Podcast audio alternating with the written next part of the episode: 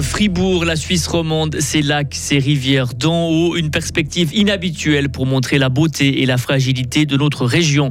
Tchaïkovski les a au rang d'incontournables de Noël. Les casse-noisettes sont à l'affiche de la dernière exposition de Noël du château de Gruyère.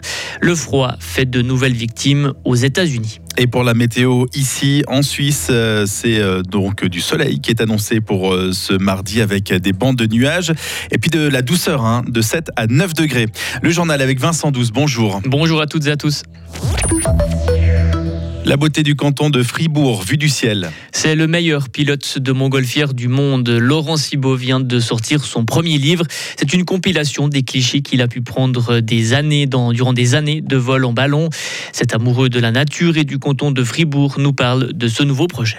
Dans ce livre euh, qu'on trouve un peu partout dans les librairies maintenant, c'est 10 ans de travail. La couverture, c'est un lac glacé avec un vol d'oiseaux au milieu. Donc c'est pas de l'image morte quelque part, j'essaye toujours d'avoir du vivant dedans. C'est la Suisse vue du ciel avec une démarche sur la Suisse romande notamment. C'est un peu restreint le champ d'action mais qui permettra peut-être faire euh, un autre livre ou un troisième livre. Des photographies de paysages pour montrer la beauté de l'environnement. On aurait presque envie de comparer Laurent Cibot au français Yann Arthus Bertrand. Non, pas forcément. Euh, euh, la démarche est un peu différente. Lui, il cible plutôt des endroits, tandis qu'ici, les photos qui sont prises, c'est la photographie qui arrive à soi. C'est par hasard, c'est au gré des vents, on ne sait pas où on va aller, puis on se dit Ah, ça c'est magnifique, je photographie. Lui, sa démarche, c'est plutôt de dire Tiens, ça c'est intéressant, je vais aller survoler. C'est un petit peu différent, c'est pas comparable. Et les photos dans ce livre sont volontairement pas légendées. Le but est que les, les lecteurs tentent de retrouver le lieu pris en photo. Un voyage en Erzgebirge, voilà ce que vous propose le château de Gruyère dans sa dernière exposition de Noël. L'Erzgebirge, c'est une région minière d'Allemagne. Elle se trouve à la frontière avec la République tchèque. C'est de là que viennent les célèbres soldats casse-noisettes. Ces soldats en bois, souvent rouges et verts. Il y a aussi les pyramides de Noël ou des brûleurs d'encens. Damien Spozio, commissaire de l'exposition, nous explique le symbole de ces objets.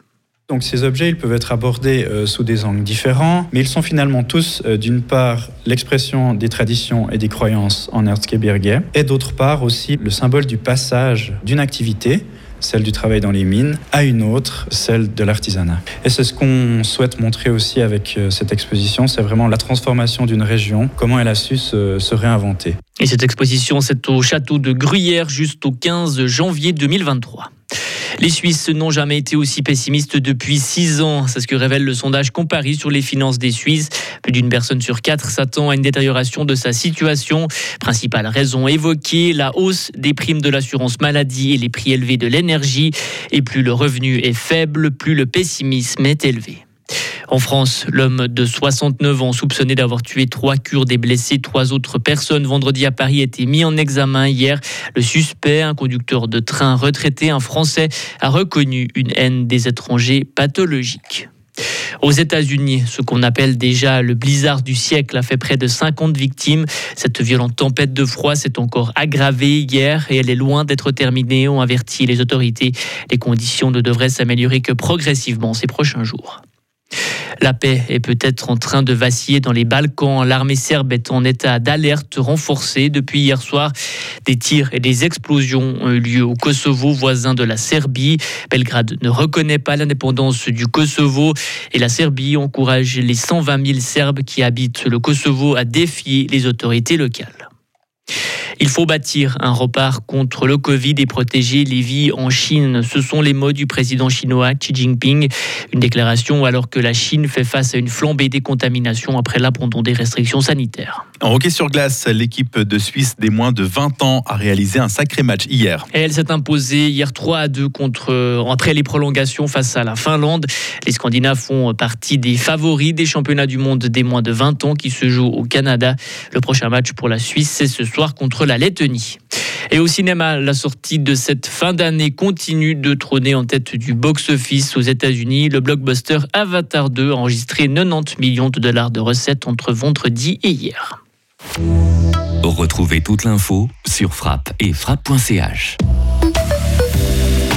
Avec du soleil pour cette journée euh, de mardi, avec des bons nuageux aussi. Hein. ce sera pour euh, cet après-midi. 7 à 9 degrés au maximum. Pour demain, le temps sera ensoleillé et doux. Euh, pour ce qui est de jeudi et vendredi, ce sera un petit peu plus variable avec du vent et quelques averses. Le passage en 2023 sera carrément printanier. On annonce jusqu'à 14 degrés pour samedi par exemple.